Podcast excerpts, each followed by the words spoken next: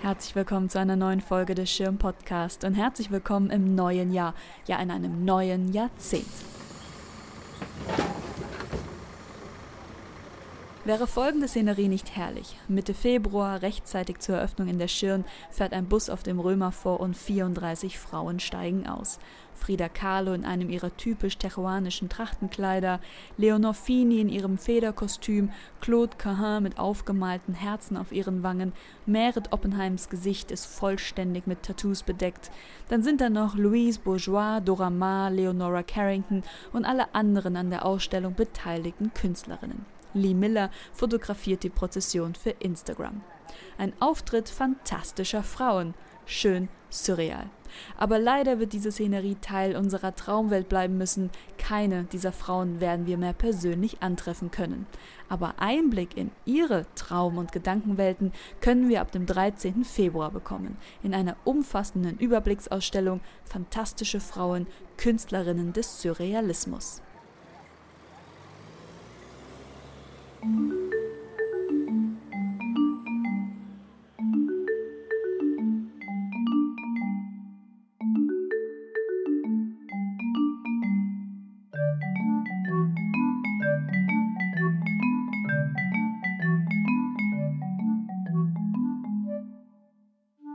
Wie so oft in der Kunstgeschichte wurden auch die Künstlerinnen des Surrealismus lange übersehen und mit wenig Aufmerksamkeit bedacht. Für einige hat sich dies in den letzten Jahren geändert. Frida Kahlo ist omnipräsent, Publikationen und große Einzelausstellungen haben sich Leonora Carrington, Dorothea Tanning und Dora Maar gewidmet. Meret Oppenheim wird indes immer noch auf ihre Pelztasse reduziert und Künstlerinnen wie Tu Alice Rahon oder Kay Sage sind der Öffentlichkeit kaum bekannt. Die Ausstellung in der Schirn möchte dies ändern und hat rund 260 Werke von 34 Künstlerinnen aus elf Ländern zusammengetragen. Zu sehen sind Gemälde, Papierarbeiten, Skulpturen, Fotografien, Collagen und Filme.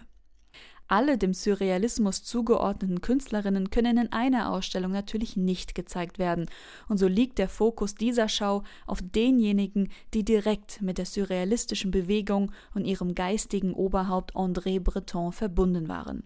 Sie kannten sich persönlich und oder stellten mit der Gruppe aus. Einige Künstlerinnen haben sich später allerdings explizit von ihrer Zuordnung zum Surrealismus distanziert. Frida Kahlo etwa, die ihre Bilder nicht als surreal, sondern als ihre persönliche Realität verstand. In dieser Podcast-Folge über die fantastischen Frauen wollen wir das Werk der Künstlerinnen kunsthistorisch einbetten. Wie fing es mit dem Surrealismus an? Was wollte diese Kunstströmung und was waren ihre Themen und Sujets? Welches Frauenbild hatte die Bewegung und wie reagierten die Künstlerinnen darauf? Viele Fragen, lasst uns mit den Antworten anfangen.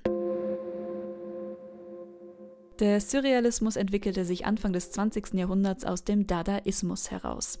Dieser hatte sich 1916 im Züricher Cabaret Voltaire gegründet, als Reaktion auf die Schrecken des Ersten Weltkriegs und resultierte in der Ablehnung etablierter Konventionen und gesellschaftlicher Spielregeln. Mit Parodie, Satire und Nonsens stellten die Literaten und Künstler des Dada die ihrer Ansicht nach degradierten bürgerlichen Ideale bloß. Die Ideen des Dada erreichten auch Paris. Dort gründete der Dichter und Schriftsteller André Breton 1919 die Dada-nahe Zeitschrift Literatur zusammen mit Louis Aragon und Philippe Soupeau. 1924 schrieb Breton dann das Manifest einer neuen Kunstbewegung, das Manifeste de Surrealisme. Auch der Surrealismus richtete sich gegen das etablierte Bürgertum und den aufkeimenden Nationalsozialismus. Doch im Vergleich zum Dadaismus wollte Breton nicht nur eine Protestbewegung, die sich des Humors und der Satire bediente. Er wollte eine neue, befreite, revolutionäre Kunst. Eine Kunst, die ihre Inhalte aus dem Unbewussten schöpfte, aus den Tiefen der menschlichen Psyche, aus Träumen, Begierden, Wünschen und Sehnsüchten. Das klingt doch nach Sigmund Freud. In der Tat, die Theorien und Schriften des österreichischen Arztes waren ein wichtiges Fundament für die surrealistische Gruppe. 1900, um ein Jahr nach vorne datiert, war Freuds Die Traumdeutung erschienen. 1909 und 10 folgten dann seine Schriften über die Psychoanalyse. Dreams,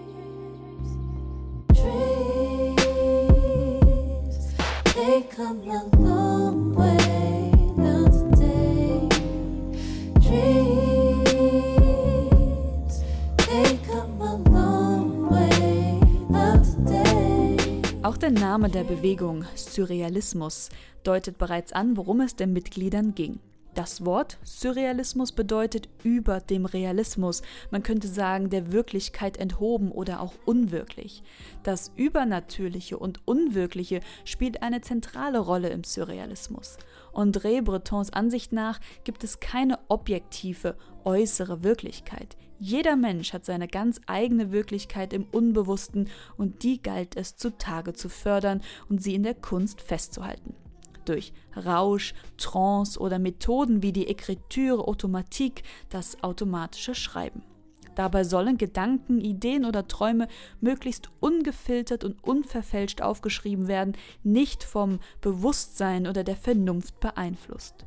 Auf diese Weise sollten Bilder, Gefühle und Ausdrücke so weit wie nur möglich unzensiert und ohne Eingreifen des kritischen Ichs wiedergegeben werden. Den Begriff Surrealismus hat Breton jedoch nicht geprägt, sondern sein Dichterkollege und Zeitgenosse Guillaume Apollinaire. Dessen Theaterstück Les Mamelles de Theresia, die Brüste des Theresias, trägt den Untertitel Ein surrealistisches Drama. Sometimes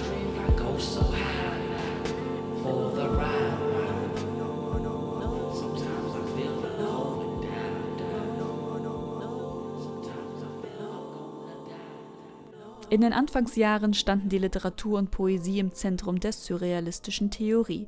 Breton hatte in Paris Künstler wie Louis Aragon, Paul Éluard, Max Ernst, Salvador Dali, Yves Tanguy und Man Ray um sich versammelt. Das Les Deux Magots in Saint-Germain war ihr Café. Dort diskutierten sie die Texte von Freud und des Marquis de Sade und verfassten Manifeste. In den 30er Jahren weitete sich die Bewegung dann auf die bildende Kunst aus und durch international organisierte Ausstellungen und die Vernetzung der Mitglieder, die sich während des Zweiten Weltkriegs teilweise im Exil befanden, verbreiteten sich die Ideen weltweit. Die Kunstrichtung ist eine Bewegung, eine Lebenshaltung.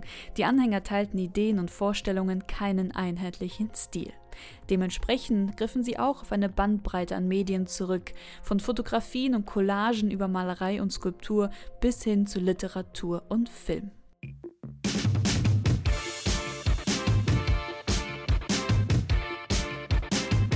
Kommen wir zu den Frauen im und des Surrealismus.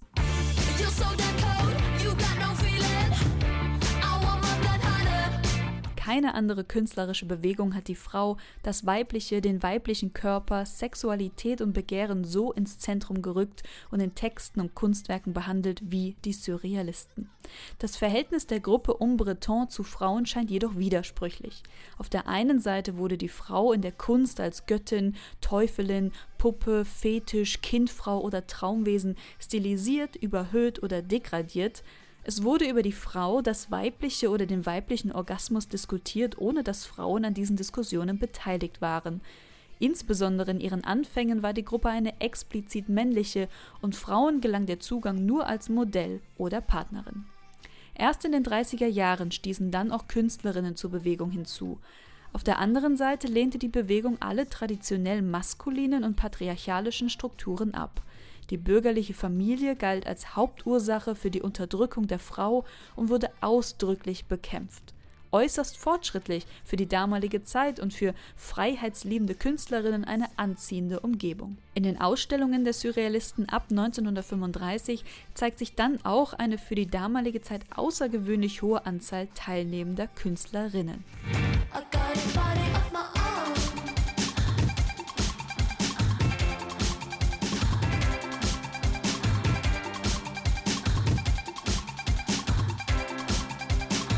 Man kann es sich vielleicht denken.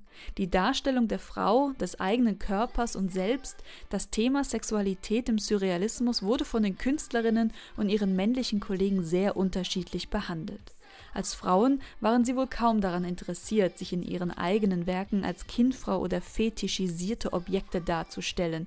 Sie drehten die Perspektive herum, nutzten Ironie und spielten mit den Körperbildern, die auf sie projiziert wurden.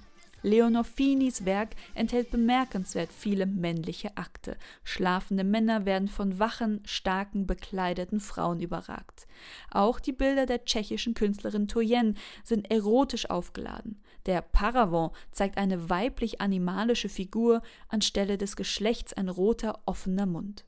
Die Künstlerin Claude Cahin indes thematisierte in ihren fotografischen Selbstporträts immer wieder Androgynität und das Spiel mit den Geschlechterrollen, indem sie sich als Vamp, Bodybuilder, japanische Puppe oder kahlköpfig darstellte. Vielmehr ging es ihnen um das Finden und Herausarbeiten der eigenen Identität und die Rückeroberung ihres eigenen Körpers. Viele Künstlerinnen sind als Modell und Objekt in den Werken ihrer männlichen Kollegen verewigt. Merit Oppenheim nackt an der Druckmaschine in einer Fotografie von Man Ray, Unika Zürn im Werk von Hans Bellmer als zusammengeschnürte Puppe. Die Suche nach der eigenen Identität erklärt auch die hohe Anzahl an Selbstporträts, die die Künstlerinnen anfertigten. Diese sind auch eine Art der Sichtbarmachung, auf die ihre männlichen Kollegen nicht angewiesen waren. In der Kunstgeschichte wurden Selbstporträts oft von Künstlern angefertigt, die sich selbst übersehen oder ausgegrenzt fühlten.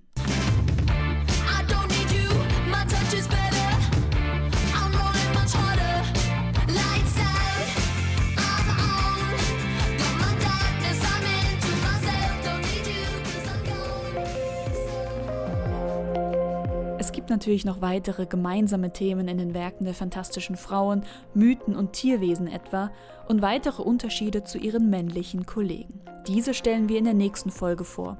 Der Surrealismus hatte zwar seinen Ausgangspunkt in Paris, aber surrealistische Künstler und Künstlerinnen waren auch in England, Belgien, der Tschechoslowakei, der Schweiz, Skandinavien, später in den USA und Mexiko vertreten auch um die weltweite Ausbreitung des Surrealismus, das komplexe Netzwerk der Künstlerinnen und ihre Freundschaften untereinander soll es in der nächsten Folge des Schirm Podcasts gehen. Wir werden Paris und auch Europa weitestgehend verlassen und über den Atlantik in die USA und nach Mexiko schauen.